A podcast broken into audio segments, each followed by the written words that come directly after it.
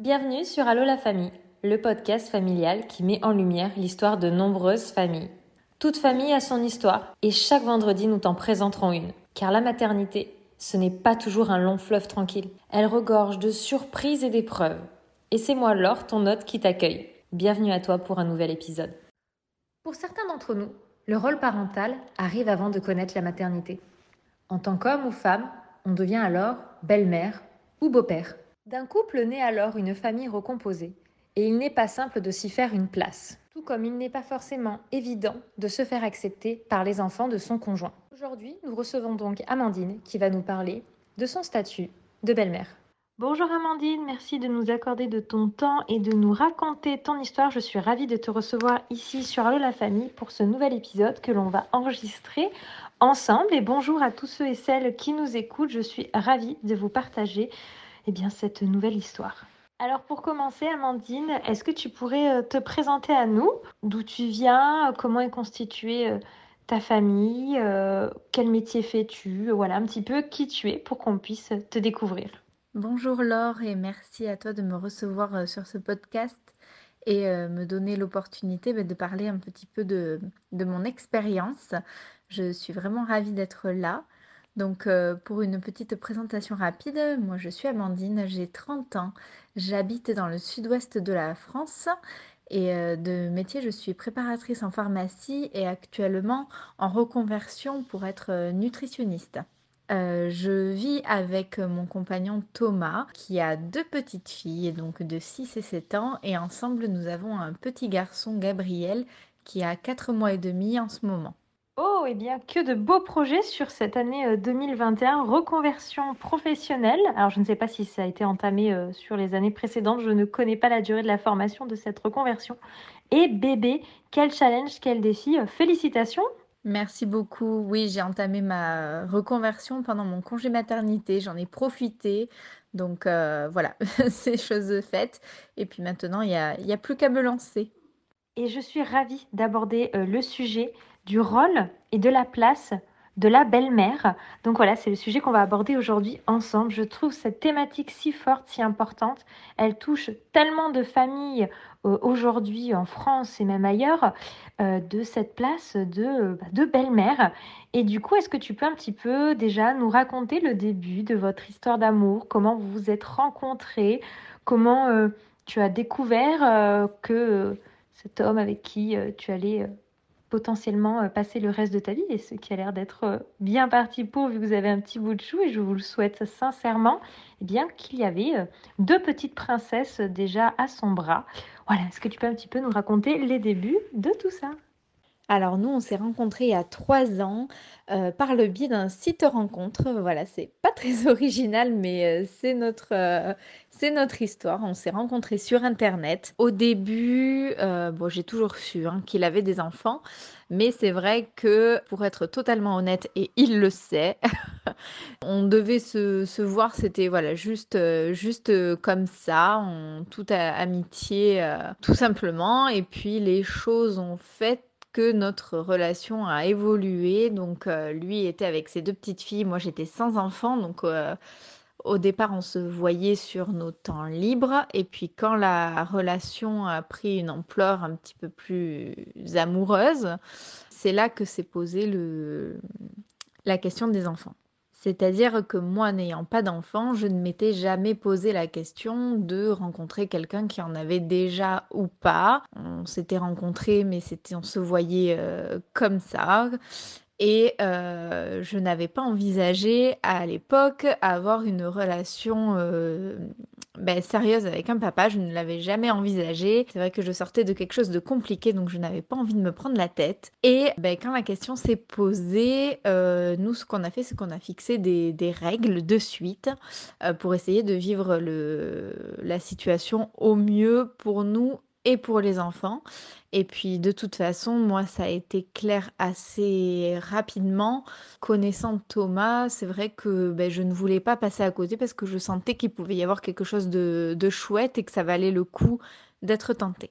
Mais aujourd'hui, c'est moderne de rencontrer quelqu'un via le biais d'Internet. C'est des personnes que l'on n'aurait jamais vues dans notre vie.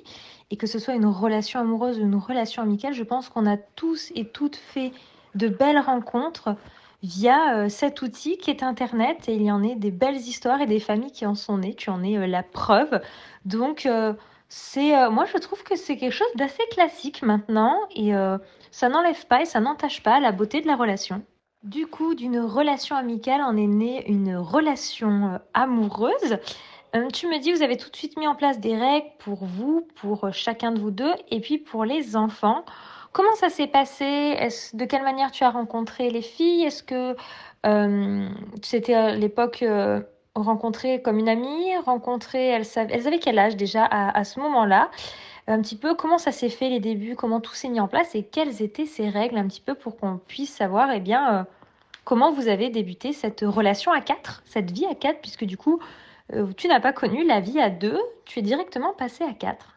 Alors oui, quand la relation est devenue euh, amoureuse, c'est vrai qu'on a de suite parlé euh, des enfants et donc on a mis en place des règles, si je peux dire ça, je mets les guillemets parce que bien sûr de tout à chacun ça change, mais nous on a mis en place des règles pour protéger les filles d'une certaine façon dans le sens où euh, depuis euh, le nombre d'années qu'il était séparé de leur mère, je suis la première personne avec qui euh, bah, il retentait quelque chose.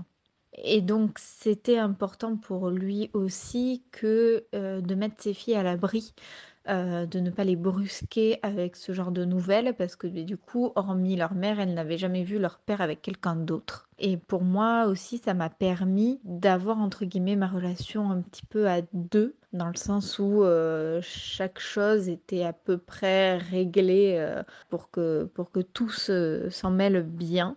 Mais bien évidemment, ça marche jamais comme on le prévoit toujours. Il y a toujours des, des couacs par-ci par-là. Donc au départ, on avait convenu qu'on resterait euh, comme on était, c'est-à-dire on se voyait un week-end sur deux et certains soirs dans la semaine où il n'avait pas les enfants. Et ça nous allait très bien comme ça, d'autant qu'on n'habitait pas à côté, on avait quand même une petite demi-heure de route pour se voir. Et puis un jour, euh, d'un coup d'un seul, comme ça, alors que c'était pas du tout notre week-end à se voir, je reçois un message je suis en ville avec mes filles, est-ce que tu nous recevrais chez toi pour le goûter Et là, m'en tombe des nues, je me dis: «Ah bon, mince, OK, ben venez» et donc bah, il a débarqué chez moi comme ça, avec ses ses filles et donc j'ai été présentée comme une amie au départ, tout à fait. j'étais, une amie, et on allait prendre le goûter, chez une amie de papa.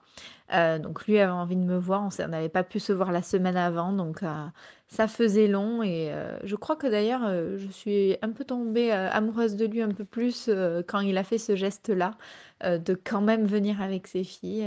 ça m'a montré aussi ben, voilà, que cette relation, c'était pas juste une relation de passage qui tenait aussi à moi et qui faisait l'effort. Donc c'est vrai que ça m'a rassurée moi aussi.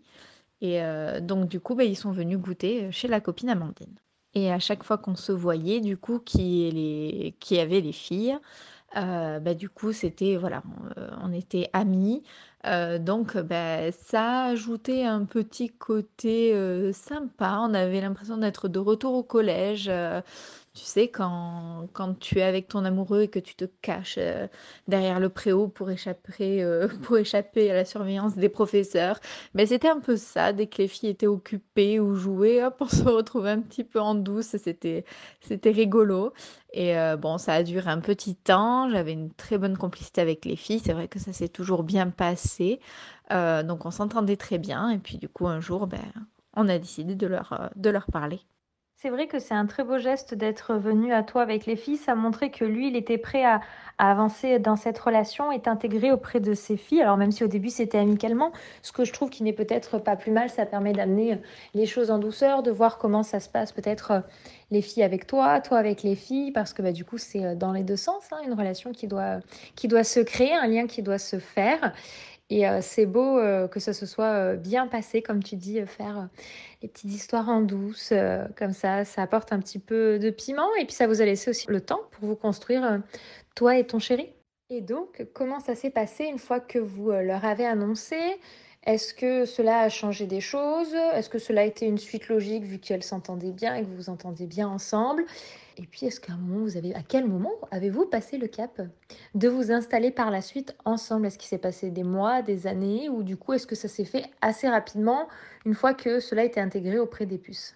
Eh bien oui, après quelques mois à faire euh, copain-copine auprès des filles, euh, on a décidé de leur annoncer.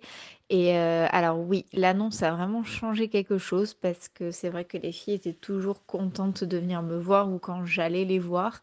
c'est vrai qu'elles me réclamaient souvent. Et du moment qu'il leur a dit qu'on était un peu plus que des amis et qu'on avait des sentiments, qu'on était amoureux, machin, tout ça, euh, ça a changé qu'elles n'ont plus voulu me parler. voilà, tout simplement. Euh, elles se sont mises à me détester euh, pendant un temps. Ça a été très compliqué. la plus petite n'a pas trop réagi sur le coup et la plus grande s'est carrément mise à pleurer et on a écourté la soirée, ils ont dû rentrer chez eux parce qu'elle l'a très très mal vécu. Je rappelle aussi que voilà, c'était la première fois pour elle que l'un des parents se remettait avec quelqu'un, enfin du moins qu'elles en étaient au courant. Euh, donc pour elle, dans sa tête d'enfant de tout juste 6 ans, qui s'est passé, c'est que voilà, papa refait sa vie. Euh, donc euh, même si ça faisait 3 ans que papa et maman ils étaient séparés, et je pense qu'au fond d'elle, il y avait toujours cette petite alarme qui pouvait se dire et si un jour ça recommençait? Et le fait d'avoir papa ou maman, hein, même, hein, qui refait sa vie, ben, du coup, ça met un terme aussi à cette envie de petite fille et que ses parents se remettent ensemble. Sauf que bien sûr, ça sur le coup, on y pense après. Sur le coup, la solution la plus simple, ça a été de rentrer chez soi. On s'est pas revu du week-end. Après, ils sont partis en vacances dans, dans leur famille qui n'est pas dans la, de la région et on s'est revu que quelques temps après, au début sans les filles. Et puis ça s'est refait naturellement, on s'est revus, elles sont revenues un petit peu vers moi. Et tout de suite, euh, moi, je n'ai pas voulu laisser ce malaise-là. Je n'avais pas du tout envie que les filles soient malheureuses, mais je n'avais pas envie de l'être aussi. Je n'avais pas envie d'une relation compliquée. Donc j'ai pris le taureau par les cornes et je suis allée discuter euh, avec les filles en tête à tête pour essayer de comprendre pourquoi euh, le fait que je sois la chérie de papa, ben, ça ne leur plaît pas, étant donné que jusqu'à présent tout se passait bien. Euh, et c'est là ben, que les langues se sont déliées hein, et qu'elles ont, ont exprimé ben, leur, euh, leur tristesse par rapport à la séparation de leurs parents, par rapport au fait que ben, voilà, j'allais prendre une place dans leur vie qu'elles n'étaient pas forcément prêtes à, à me laisser, ce genre de choses qu'elles avaient peur que je leur prenne leur papa aussi, parce que bah, ils se voyaient un week-end sur deux et quelques jours dans la semaine, donc euh, c'est vrai que du coup bah, la relation elle est plus exclusive, voir leur papa avec une autre femme, bah, c'est quelque chose de compliqué et ça je pense que ça l'est pour tous les enfants et c'est quelque chose de normal. Je pense qu'il faut vraiment pas se braquer parce qu'autant les choses peuvent être compliquées pour nous adultes, mais alors à la place d'un enfant, j'imagine même pas comment ça doit être. Compliqué. Et donc petit à petit, les choses sont revenues dans l'ordre. Euh, la relation avec les filles a été, alors bien sûr, euh, raconter comme ça, ça paraît tellement simple et facile, mais ça n'a pas toujours été le cas. On a toujours à l'heure actuelle des hauts et des bas. Hein. Euh, j'en ai reçu des t'es pas ma mère ou des trucs comme ça, mais dans l'ensemble, ça se passe bien. Ça a beaucoup débloqué la situation du fait qu'on ait eu des conversations à cœur ouvert avec les filles, du fait qu'on leur a expliquer les choses, le fait qu'elles aient parlé avec leur papa sur sa relation avec leur maman, sur le fait que moi maintenant j'étais là, que euh, voilà, leur expliquer que les adultes aussi, ils ont le droit de refaire leur vie, qu'ils ont le droit d'être heureux, que moi je ne vais prendre la place de personne. Discuter avec elle a vraiment débloqué la situation. Et euh, on était ensemble depuis moins d'un an, du coup, quand on s'est installé. La décision, elle est venue euh, vraiment de façon naturelle, c'est-à-dire que moi je devais, enfin j'avais pour projet de quitter mon appartement. Et lui en fait il vivait dans une petite maison, il était vraiment très loin de la ville donc il voulait se rapprocher un peu. Et c'est vrai que là où il était c'était un peu, je dirais pas insalubre, c'est pas, pas vraiment le mot, mais c'était vraiment une très, vieille, une très vieille maison qui tombait en ruine. Euh, et donc on essayait de lui trouver autre chose, moi de trouver autre chose. Et en fait ça s'est fait naturellement, on s'est dit, euh, et si on s'installait, après tout ça se passe bien, on est adulte, les filles maintenant ça y est, c'est intégré. Euh, je suis chez toi pratiquement tous les jours ou toi tu es chez moi quand il n'y a pas les, les, filles. Donc en fait on passe déjà tous nos week-ends ensemble. Donc ben on a discuté, on a commencé à chercher des maisons. Donc à égale distance de nos travails et euh, tout proche de l'école des filles pour vraiment pas euh, qu'elles changent leurs habitudes. Ça, c'était vraiment très très important. Donc, on habite à 10 minutes de chez leur mère et à 10 minutes du coup de leur école pour qu'elles ne soient pas dépaysées ou pour que ça soit pas trop compliqué pour elles. Et quand on a eu trouvé ce qui nous plaisait, on leur en a parlé, on leur a demandé leur avis, bien sûr, euh, parce que si elles n'étaient pas prêtes à ce qu'on s'installe ensemble, on ne le faisait pas. Alors, pas qu'on ne fasse pas les choses sans leur accord, bien sûr, ce sont des enfants, donc on, ne met pas notre vie entre parenthèses pour leurs besoins, mais euh, c'était une histoire de vivre ensemble, donc on trouvait ça logique de les inclure dans notre décision et pas de leur dire bon ben voilà à partir de demain on habite ensemble, faites vos bagages quoi. Voilà, ça, c'était juste pas possible. Donc euh, du coup ben, on les a inclus dans la discussion et finalement ben, elles étaient ravies euh, qu'on ait une nouvelle maison, ravies qu'on habite ensemble et et les choses se sont faites et euh, maintenant, ben, ça fait euh, ben, du coup, oui, deux ans et demi qu'on est, euh, qu'on est installé et qu'on habite tous les quatre, maintenant cinq. Franchement, c'est beau comment tu as su gérer, toi et ton, et ton conjoint, la situation avec les filles. Vous avez eu l'air d'avoir toujours été à leur écoute. Même toi, alors que tu n'es pas leur mère, tu as su trouver ta place. Euh, effectivement, comme tu dis, prendre le taureau par les cornes pour en discuter, mettre les choses à plat et améliorer la relation. Ça peut être effectivement perturbant pour des enfants de, de perdre ce rêve de papa et maman, de se dire que euh, ils peuvent avoir une vie en dehors euh, de leur mère ou de leur père, hein, suivant quelle position on, est. Et bah, pour eux, c'était un cap à passer et tu as vraiment bien su les accompagner. Et ton homme aussi, je trouve que c'est super. Et toi, en termes d'émotions, comment est-ce que tu as vécu ça? Est-ce que tu avais des appréhensions, des anxiétés euh, De dire comment tu vas trouver ta place de belle-mère auprès des filles? Euh, Parce que des fois, les, enfants peuvent avoir peur que tu cherches à prendre la place de leur mère, que tu t'impliques trop, ou qu'au contraire, comme ce ne sont pas tes filles, que tu sois euh, très distante et limite insensible à elles. Comment, ça s'est passé tout ça? Comment tu as réussi à trouver ta place auprès d'elles? Alors en termes d'émotion, euh, je dirais qu'être beau-parent, parce qu'il n'y a pas que les belles-mères, mais les beaux-pères aussi, euh, je pense que c'est un, ascenseur émotionnel. Je vais mettre le terme d'ascenseur émotionnel, euh, parce qu'en fait, c'est jamais pareil.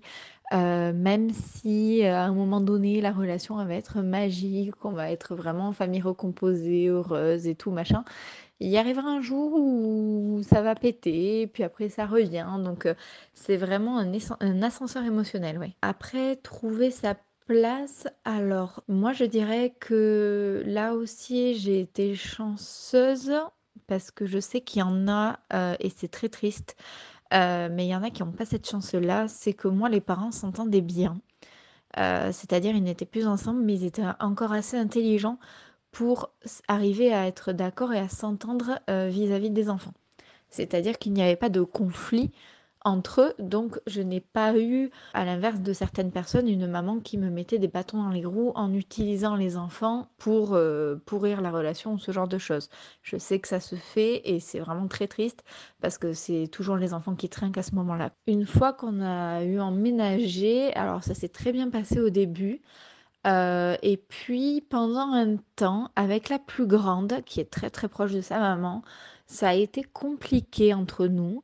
Euh, la relation s'est un petit peu détériorée pendant un temps parce qu'elle refusait catégoriquement euh, mon autorité. C'est-à-dire que quand elle parlait, elle parlait toujours de chez papa. Donc pour elle, ben, c'était comme quand je venais le week-end. J'étais chez moi, j'habitais là, mais pour elle, j'étais chez son père, chez eux. Et donc, ça a été très compliqué parce que ben, moi, je suis arrivée avec euh, mes bagages aussi dans une maison neutre. Donc, on avait nos règles de vie. Et forcément, ben, quand elle faisait des choses de travers, si son père n'était pas là, ben, je savais lui faire remarquer. Et ça, ça a été très mal pris. Alors, il faut savoir aussi que quand on a emménagé, bien sûr, je ne l'ai pas dit avant, mais avec mon compagnon, on a beaucoup, beaucoup discuté euh, on a mis un petit peu en commun nos habitudes de vie.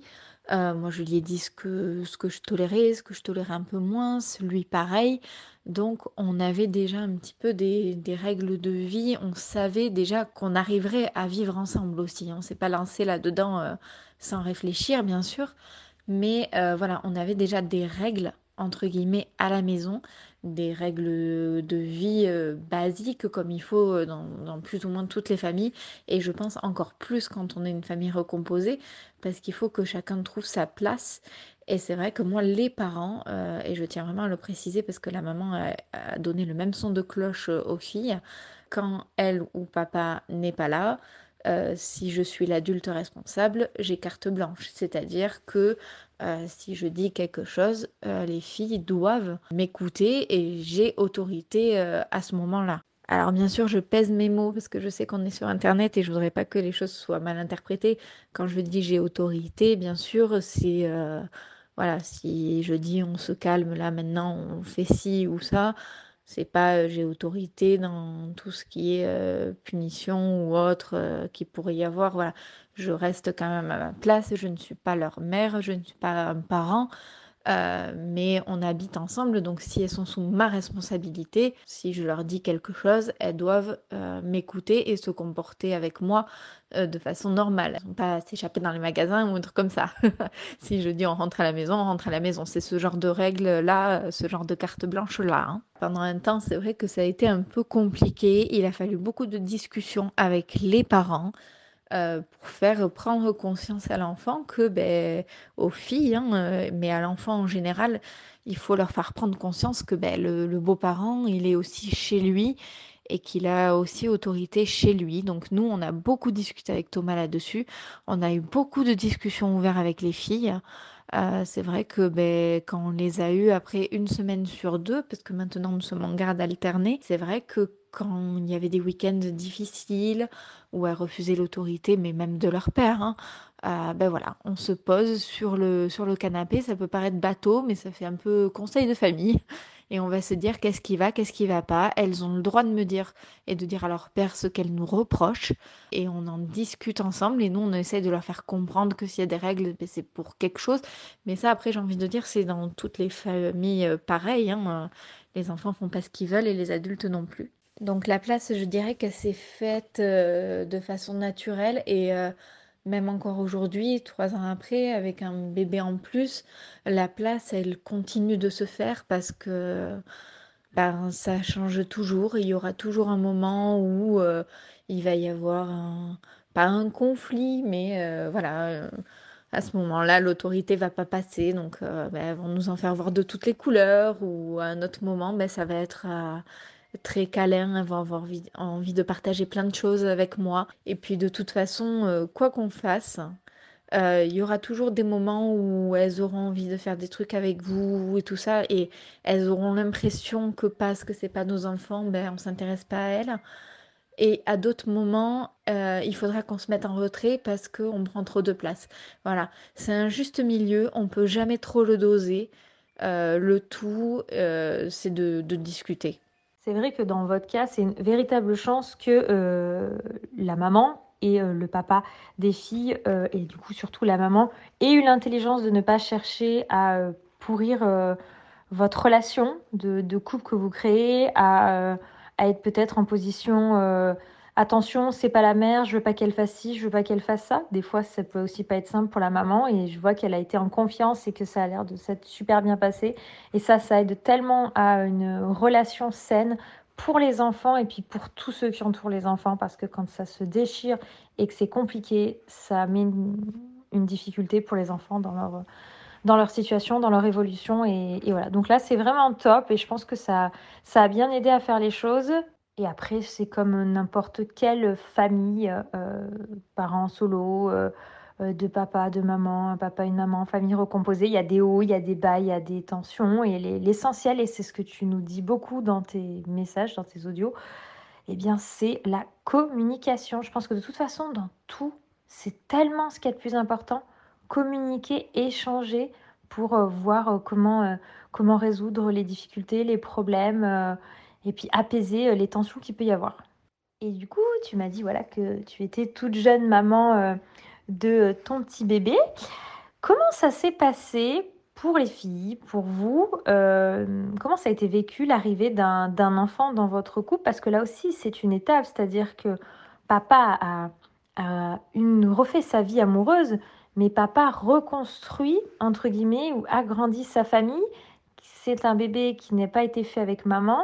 Comment les choses ont été vécues? Est-ce que ça a été euh, le bonheur? Parce que je connais des familles recomposées où ça se passe extrêmement bien.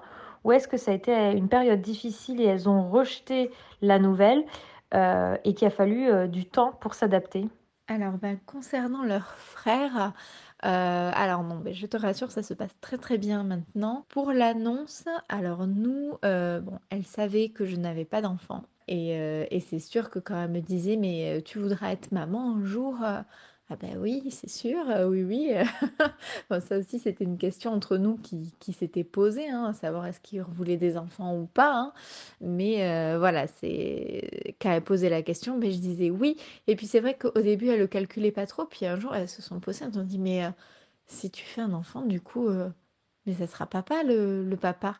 «Hmm, oui, voilà, c'est ça. Donc il y a eu, euh, y a eu une période comme ça euh, où ben, elles se sont dit que voilà, s'il y avait un enfant, ben, ça serait euh, du coup ben, leur frère ou sœur. mais c'est vrai qu'elles en parlaient souvent. Quand c'est qu'avec papa, vous allez faire Ah, ben moi j'aimerais bien être grande sœur. ou pour la plus grande, pendant un temps, ça a été Ah non, moi c'est bon, j'ai déjà deux sœurs. Oui, parce que leur mère a une plus grande d'une première union avant. Donc, euh, du coup, ah mais non, moi j'ai déjà deux sœurs. Oh là là, si c'est encore une fille, oh non, merci, moi je veux plus de sœurs. Euh, euh, un petit garçon à la rigueur, mais une sœur, on choisit pas. mais voilà, c'est, il y a eu toute une période de, de discussion autour de ça. Elle posait beaucoup de questions. ce qui nous a rassurés parce que ça nous a laissé entendre aussi que bah, elle serait éventuellement ouverte à l'idée et quand l'idée est devenue du concret, euh, on, leur a annoncé ça euh, tout fièrement au restaurant. Euh, et en fait, elles se sont mises à pleurer. Toujours la grande en particulier, qui est très très renfermée et qui n'exprime pas beaucoup ses sentiments. Et du coup, elle s'est mise à pleurer. Et là, je me suis dit, mince, encore ce matin, elle me disait, est-ce qu'un jour vous allez avoir? Et le soir même, euh, quand on leur annonce, bah, du coup, elle pleurait. Donc, euh, c'est vrai qu'on était assez désorientés. On savait pas trop comment réagir. On s'est dit, mais mince, qu'est-ce qui se passe? Et puis, en fait, je pense que pour elle, ça a été concret. Il va y avoir un autre enfant de papa. Et donc cet enfant, ben, lui, déjà, ben, il va nous prendre un peu notre papa aussi. Et puis, euh, et puis surtout, lui, il va avoir la chance d'habiter avec papa tout le temps, ce que nous, on n'a pas. Donc il y a eu un peu ça pendant un temps. Et puis, euh, bon, bah, pareil, hein, elles ont eu euh, beaucoup de discussions tête à tête avec leur papa qui les a rassurées. Après, j'ai entendu, oui, mais maintenant que tu vas avoir un enfant à toi, tu vas plus nous aimer, ce genre de choses. Donc, ben, bien sûr, là, qu'est-ce qu'on fait? Ben, On rassure l'enfant. Euh, c'est pas parce que je vais devenir maman que je n'aurai plus d'affection pour elle. Au contraire, moi, je leur ai toujours dit, et c'est vrai que je le dis autour de moi, et j'en ai pas honte, j'en suis même fière. j'ai appris, alors je dirais pas apprendre à devenir maman parce que c'est pas pareil, mais j'ai appris la parentalité, on va dire, entre guillemets, on va mettre ça dans la parentalité avec les filles. Euh, moi, ce n'est pas, pas mon fils qui m'a appris euh, les, à gérer des, enfants, qui m'a appris ben, les, euh, les choses de la parentalité, c'est plutôt les filles, puisque ben, j'ai commencé avec elles. Donc euh, toujours euh, force de discussion et les choses se sont tassées. Elles étaient super contentes. Je partageais vachement ma grossesse avec elles. C'est-à-dire que la plus grande, bon, la grossesse pour elle c'était pas trop concret. Euh, elle savait qu'il était là, mais il était pas là, pas visible, pas voilà. Donc elle s'est jamais trop intéressée, elle, a jamais trop manifesté d'envie de toucher le ventre ou de lui parler. et d'ailleurs on l'a jamais forcé à le faire. Alors que la plus petite, au contraire, elle, euh, elle venait parler à mon ventre. Euh, le soir, elle faisait un bisou. Enfin voilà, c'est. Euh, elle, était beaucoup plus démonstrative. Et maintenant qu'il est né, c'est l'inverse. La plus petite, c'est vrai qu'elle aime bien, mais voilà. Elle est devenue la moyenne, elle est contente. Et la plus grande, ben, en fait, elle, euh, je dirais pas qu'elle me seconde, mais euh, ouais, elle a envie un petit peu de me seconder dans le rôle de maman, c'est-à-dire que ben, elle est avec moi. euh, elle, va, elle va beaucoup demander à, à venir me voir, lui donner le bain, changer la couche. Elle va vouloir participer, même si c'est pour mettre les couches à la poubelle, elle le fait avec plaisir, quoi. Et puis une chose aussi qu'on a qu'on a mis en place, euh, c'est que leur frère, techniquement c'est leur demi-frère, euh, mais chez nous cette différence, ben, on ne la fait pas. C'est-à-dire que ben, Gabriel c'est leur frère. Point. Euh, il n'y a pas de terme de demi-frère ou demi-sœur chez nous. On ne l'a pas voulu. C'est vrai qu'on leur a expliqué, ben oui c'est votre frère, vous avez le même papa mais pas la même maman. Donc c'est pas tout à fait pareil que frère et sœur, mais vous êtes quand même frère et sœur. Enfin voilà, l'amour c'est pareil, la famille c'est pareil. Et euh, voilà, elles, en sont super contentes. euh, c'est, elles le présentent à tout le monde, elles en parlent tout le temps. Quand elles nous appellent, c'est avant même de nous dire bonjour, c'est Will et Gabriel. Et là aussi, je suis contente que ça se passe comme ça, euh, parce que moi, j'ai eu une grande euh, appréhension et une grande anxiété pendant ma grossesse. Et d'ailleurs, euh, j'ai été suivie par la maternité où j'allais accoucher, qui proposait gratuitement aux femmes enceintes des séances avec une psychologue. Et moi, j'avoue que j'y suis allée. Et honnêtement, allez-y si vous avez l'opportunité, parce que ça fait tellement de bien. Je sais que dans des familles, alors moi, je ne l'ai pas connu, mais dans des familles classiques, entre frères et sœurs, il peut y avoir de la jalousie, des appréhensions. euh, voilà, toi avec trois enfants, peut-être que tu as connu ça aussi. Euh, mais alors, en famille recomposée, euh, on se pose encore plus de questions parce qu'on n'a pas envie de faire souffrir les enfants, parce qu'on a envie aussi d'être heureux, parce qu'on a... Donc, en fait, des fois, ça fait du bien de parler et d'être accompagné aussi dans, tout ce cheminement de questions. Euh, ça fait du bien d'avoir quelqu'un à qui parler aussi, d'être écouté, ne serait-ce même que par son conjoint, hein, mais c'est vrai que euh, on veut bien faire les choses et, en famille recomposée, ça peut des fois être un peu plus compliqué parce qu'il y a des paramètres qui s'ajoutent euh, à des complications qui peuvent être déjà là de base pour des familles plus classiques. Et oui, c'est vrai que tu as été belle-mère avant d'être mère et ben, ton conjoint aurait pu ne pas avoir l'envie d'avoir d'autres enfants, donc ça aurait été peut-être quelque chose de compliqué. En tout cas, là, la question n'a pas l'air de s'être posée. Puis je pense que, comme tu le dis, vous avez eu la conversation assez rapidement, puisque toi, n'étant pas à l'époque euh, maman, euh, tu pouvais peut-être ressentir l'envie de l'être ou euh, être complètement comblée par tes deux belles filles. Donc voilà, te voilà maman depuis quatre mois. Quel, changement, quel cap? Et effectivement, forcément, quand vous avez fait l'annonce, bah, tout de suite, c'est rendre les choses concrètes, comme euh, le fait que tu sois passée de l'amie à, l'amoureuse. Ça rend euh, que la séparation de leur papa et leur maman encore plus concrète. Et du coup, bah, à chaque fois, il faut un temps d'adaptation, un temps d'acceptation. Et euh, encore une fois, vous avez su communiquer. Et ça, c'est vraiment, c'est vraiment incroyable à quel point la communication peut faire énormément de choses. Et d'avoir fait le choix de dire frère et sœur et pas demi-frère, demi-sœur, je trouve que, comme tu dis, ça crée encore plus une unité. Ça évite de sentir une différence après tout. Pas se dire, ah oui, c'est vrai que c'est que mon demi-frère. C'est pas pareil. Non, c'est tout à fait pareil. C'est ton frère, c'est la personne avec qui tu grandis, euh, qui sera toujours là pour toi. euh, comme les une fratrie les uns avec les autres, avec euh, leur euh, moment où ils se, ils se un peu le chignon, leur câlin, leur amour, euh, tout ce qu'ils construisent ensemble, tout simplement. Et je comprends complètement les questions que tu t'es posées en matière de jalousie, de relation. Et il est hyper important de communiquer. Une personne extérieure comme un psychologue, euh, bah, c'est son métier. Il saura nous aiguiller, nous guider euh, un petit peu sur nos angoisses, comment, comment y faire face. Et euh, c'est le maître mot de tout ce que tu nous dis depuis le début. De toute façon, communiquer ensemble et ne pas hésiter à communiquer avec euh, des professionnels euh, quand on en ressent le besoin. En tout cas, vous m'avez l'air d'être une famille bien soudée, un couple bien soudé, rempli d'amour et qui venait d'accueillir un, petit bébé au sein de votre famille.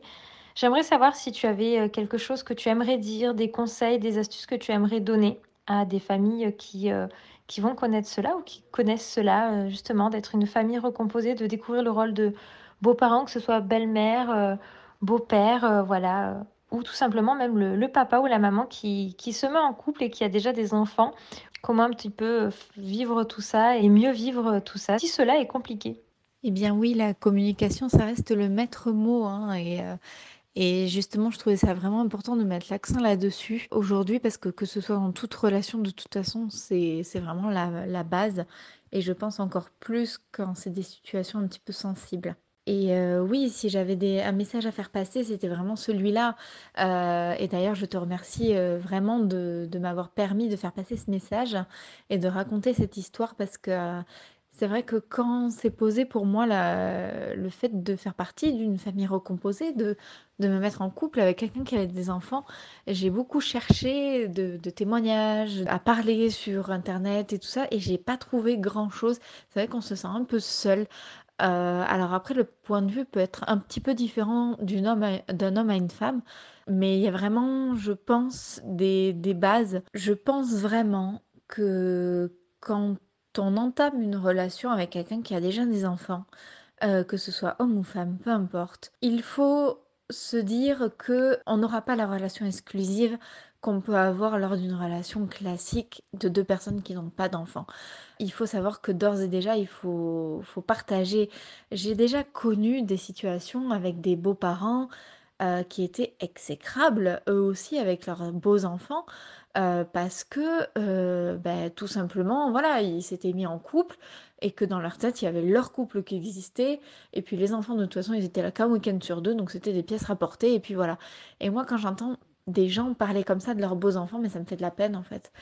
Parce que je me dis: «Mais pourquoi vous avez choisi une relation avec quelqu'un qui avait déjà des enfants si c'est pour les exclure?» parce qu'au final, qui c'est qui souffre dans l'histoire? Beh, au final, c'est les enfants.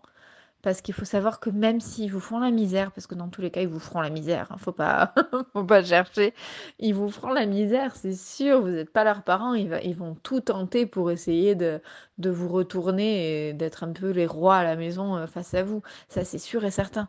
Mais si vous n'êtes pas prêt ou si vous vous sentez pas capable de ça, juste n'entamez pas une relation parce qu'au final, les enfants vont souffrir, vous, vous allez souffrir et votre conjoint va souffrir. Et c'est là que c'est compliqué, c'est que euh, je sais qu'il y a des gens pour qui c'est compliqué. Moi, ça a été compliqué avec la grande notamment, euh, quand elle me parlait plus ou quand on était en conflit, qu'on n'arrivait même plus à discuter ensemble parce que voilà, c'était devenu compliqué. Je me suis posé moi-même la question à plusieurs reprises, mais qu'est-ce que je fais là?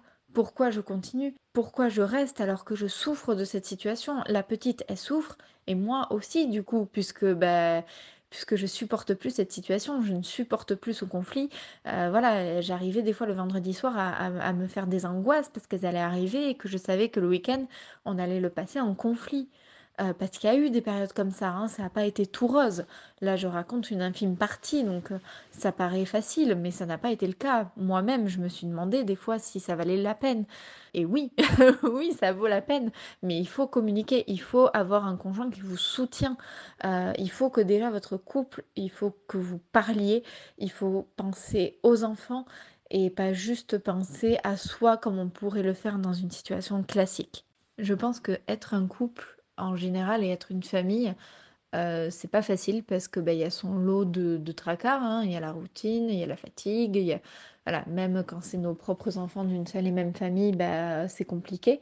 Heu, on le voit, hein, il y a des couples qui tiennent pas, il y arrive plein de choses et quand c'est du recomposé, heu, il peut y avoir plusieurs paramètres qui tiennent pas la route. Il peut y avoir des problèmes avec les beaux enfants, il peut y avoir des problèmes avec la belle famille, il peut y avoir des problèmes avec le parent l'autre parent de l'enfant. Et il faut vraiment se préparer à ça et il faut vraiment essayer voilà, de, de communiquer, de penser à l'enfant, mais de penser aussi à son bonheur à soi. Il faut penser à tout ça et c'est vrai que euh, ben, discuter, euh, faites-vous aider, euh, discutez avec votre compagnon, avec un psychologue, avec votre famille, des amis. Oubliez les personnes qui vont vous dire ah ben là, là tu l'as choisi donc Tant pis pour toi si c'est compliqué, on t'avait prévenu, ça, ça sert à rien, ça ne fera pas avancer du tout euh, la chose. Euh, entourez-vous de personnes bienveillantes qui comprennent votre situation et il n'y a pas de raison que ça se passe euh, forcément mal pour tout le monde. On en est la preuve vivante. on a des hauts, on a des bas, mais on reste soudés et ça se passe bien. Les filles sont heureuses, on est heureux et que ça continue. Merci beaucoup Amandine pour tous tes conseils, tes partages. C'était vraiment intéressant de découvrir ce, ce rôle et cette place de belle-mère, de ces belles familles qui peuvent être, euh, tout comme les familles classiques, de magnifiques et belles histoires, des familles qui se recomposent et s'agrandissent. C'est vraiment quelque chose de très très beau. Et du coup, nous dirons le mot de la fin. Communiquez, quelle que soit votre situation, toujours communiquer. Merci beaucoup à toi pour, euh, pour ton histoire et je te dis peut-être à bientôt euh, dans un prochain épisode. Et merci encore à toi Laure euh, pour de m'avoir permis de m'exprimer sur le sujet. J'espère vraiment que ça aura aidé ben, beaucoup de personnes ben, dans, dans, ma situation. Et oui, avec grand plaisir pour un, autre sujet et toujours un plaisir d'écouter les podcasts d'Allo la famille.